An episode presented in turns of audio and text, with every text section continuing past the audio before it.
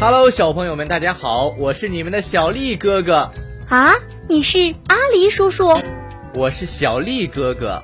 你是糖炒栗子？我是小丽哥哥。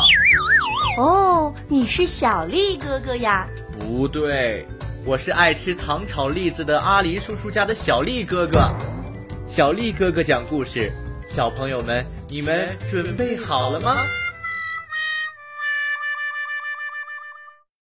袋鼠与笼子。一天，动物管理员发现袋鼠从笼子里跑了出来，于是开会讨论，一致认为是笼子的高度过低，所以他们决定将笼子的高度由原来的十米加高到二十米。结果第二天，他们发现袋鼠还是跑到了外面，所以他们又决定再加高高度，从原来的二十米加高到三十米。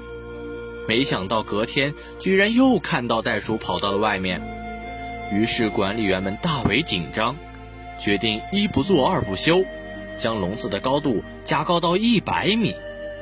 一天，长颈鹿和几只袋鼠们在闲聊：“你们看，这些人会不会再继续加高你们的笼子呀？”